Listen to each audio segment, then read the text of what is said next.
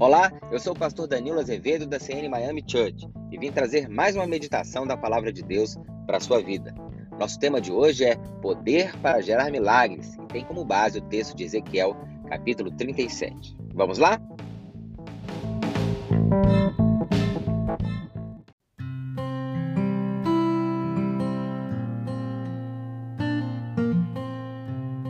Veio sobre mim a mão do Senhor ele me levou pelo Espírito do Senhor e me deixou no meio de um vale de ossos secos e me fez andar ao redor deles, e eram muito numerosos na superfície do vale e estavam sequíssimos.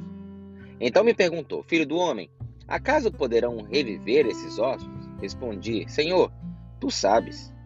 Disse-me ele: Profetiza estes ossos e diz-lhes: Ossos secos, ouvi a palavra do Senhor. Assim diz o Senhor Deus a esses ossos: Eis que farei entrar o Espírito em vós e vivereis.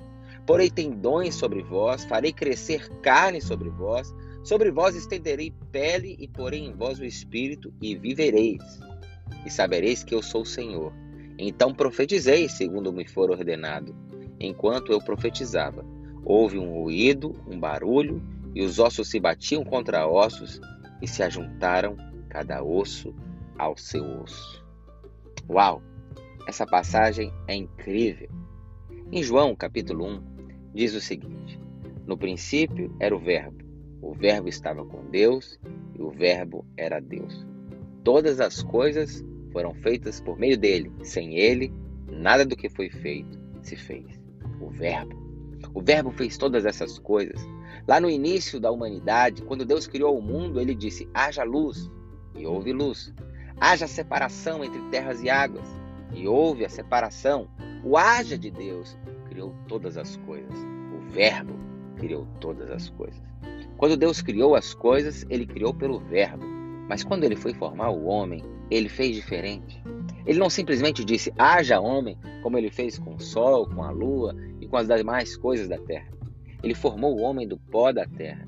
E no momento em que ele já estava ali formado, ele soprou o fôlego da vida nas suas narinas de modo que o homem não foi formado simplesmente pela palavra, mas foi formado também pelo sopro do próprio Deus. E ao soprar sobre as narinas do homem, Deus fez com que o homem recebesse do seu próprio DNA, o DNA criacional, o DNA que criou todas as coisas.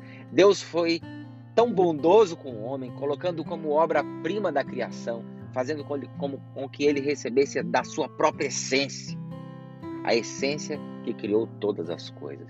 E é por isso que em João está escrito que a todos quanto receberam Jesus como Filho de Deus, deu-lhes o poder de ser feito Filho de Deus. Você tem poder dentro de você. Há um poder que vem do próprio Deus sobre você. Existe uma unção poderosa dentro de você que não existe nas outras coisas que foram criadas por meio do Verbo, porque você é filho e os filhos tem o próprio DNA do Pai. O que eu quero dizer com isso? Eu quero dizer que você tem o DNA da criação. Você tem poder para criar coisas ao seu redor, assim como o seu pai criou também. Se por meio da palavra ele criou uma realidade, você também pode, por meio da sua palavra, criar a realidade que você quer viver. Qual realidade que você está vivendo hoje? Você tem poder para mudá-la por meio da sua palavra. Não é à toa que a Bíblia disse: se você tiver fé do tamanho de um grão de mostarda, você pode ordenar ao monte que se levante e se lance ao mar. Ordenar, liberar uma palavra. Você foi feito para dominar as circunstâncias e não ser dominado por ela. E o instrumento pelo qual você vai fazer com que esse domínio seja exercido é a sua palavra.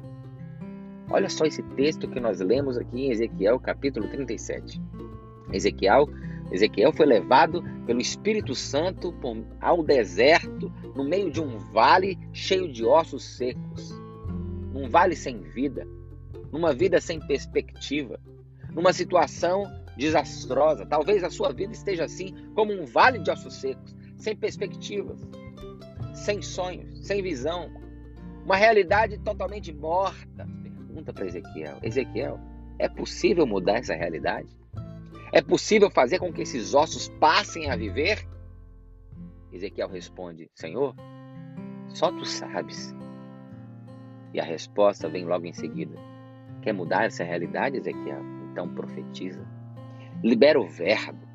Libera a essência de Deus que há dentro de você e mude a realidade ao seu redor pela palavra que é proferida pela sua boca. Porque a palavra é profética, ela não somente é liberada e ela é perdida no vento, não.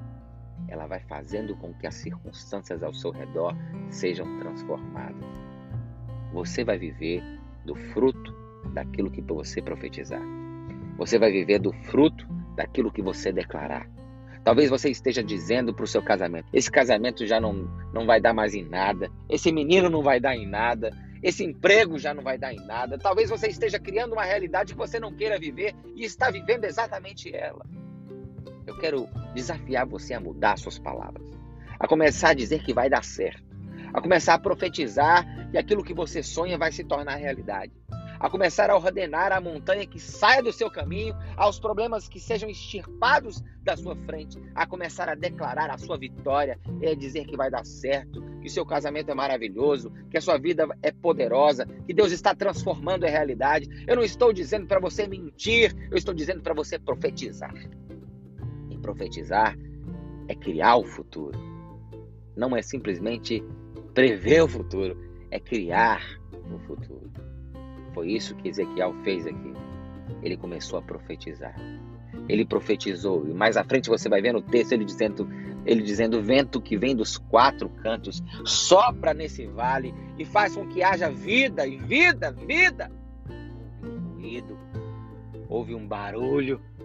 Isso significa que quando você começa a profetizar, coisas começam a mudar de lugar, barulhos começam a acontecer, notícias começam a chegar e os ossos se juntaram e se conectaram e houve vida naquele lugar. Elias, numa outra passagem bíblica, estava vivendo um contexto que havia seca em Israel, não havia chuva. Então ele começou a profetizar. Profetizar chuva sobre aquele lugar. Então ele colocou a cabeça sobre os joelhos, orou e começou a declarar: chuva, chuva, chuva. Então ele pediu ao seu servo para que olhasse, para que é, visse se a chuva estava chegando, se havia sinal de chuva. Mas o servo ia e voltava e olhava o céu limpo, sem sinal de chuva alguma. Mas Elias continuou profetizando, continuou declarando, continuou gerando o milagre por meio da sua oração. Em um dado momento, o servo foi e olhou ali no céu uma pequena nuvem do tamanho da mão de um homem. Ah, isso já foi um sinal para Elias. Ele falou: então vai chover. Então, o que eu estou fazendo aqui está gerando uma realidade. E de fato, aquela pequena nuvem foi crescendo, foi crescendo, foi crescendo e houve chuva na terra. Sabe? No momento em que você começar a profetizar, você vai gerar, você vai gerar na atmosfera ao seu redor ruídos que vão se transformar em uma pequena nuvem do tamanho da mão de um homem.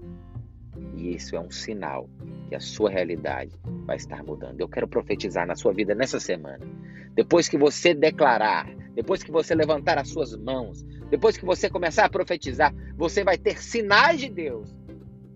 A realidade estará mudando. E é para você persistir em oração, em confiança, continuar declarando com fé e ousadia, porque essa pequena nuvem do tamanho da mão do homem vai se, vai se transformar numa grande chuva sobre a sua vida. E aquilo que você declarou e sonhou vai se tornar realidade.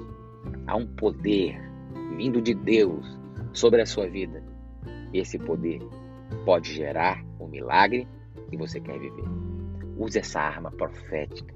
Levante as suas mãos, profetize na sua casa, profetize no seu local de trabalho, no local onde você quer trabalhar, onde você quer chegar, no sonho que você quer viver. Levante as suas mãos hoje e comece a declarar o milagre que você quer viver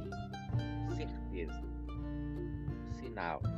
Deus vai fazer chegar aos seus ouvidos que uma pequena nuvem, do tamanho da mão de um homem, está se formando. Esse é o sinal que você precisa para continuar profetizando, porque a chuva vai chegar na sua vida. Eu profetizo isso em nome de Jesus. Tenha um excelente dia.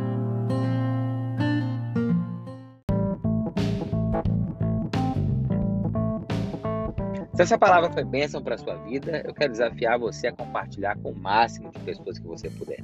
Amigos, familiares, pessoas que você ama. E se você quiser continuar recebendo as nossas mensagens, anote o nosso número do WhatsApp. Assim você vai participar da nossa lista de transmissão e não vai perder nenhuma das nossas ministrações. Anote o número, mais um, porque é um número dos Estados Unidos, 305 927 0947.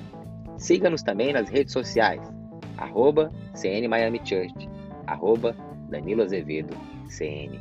Tenha um excelente dia.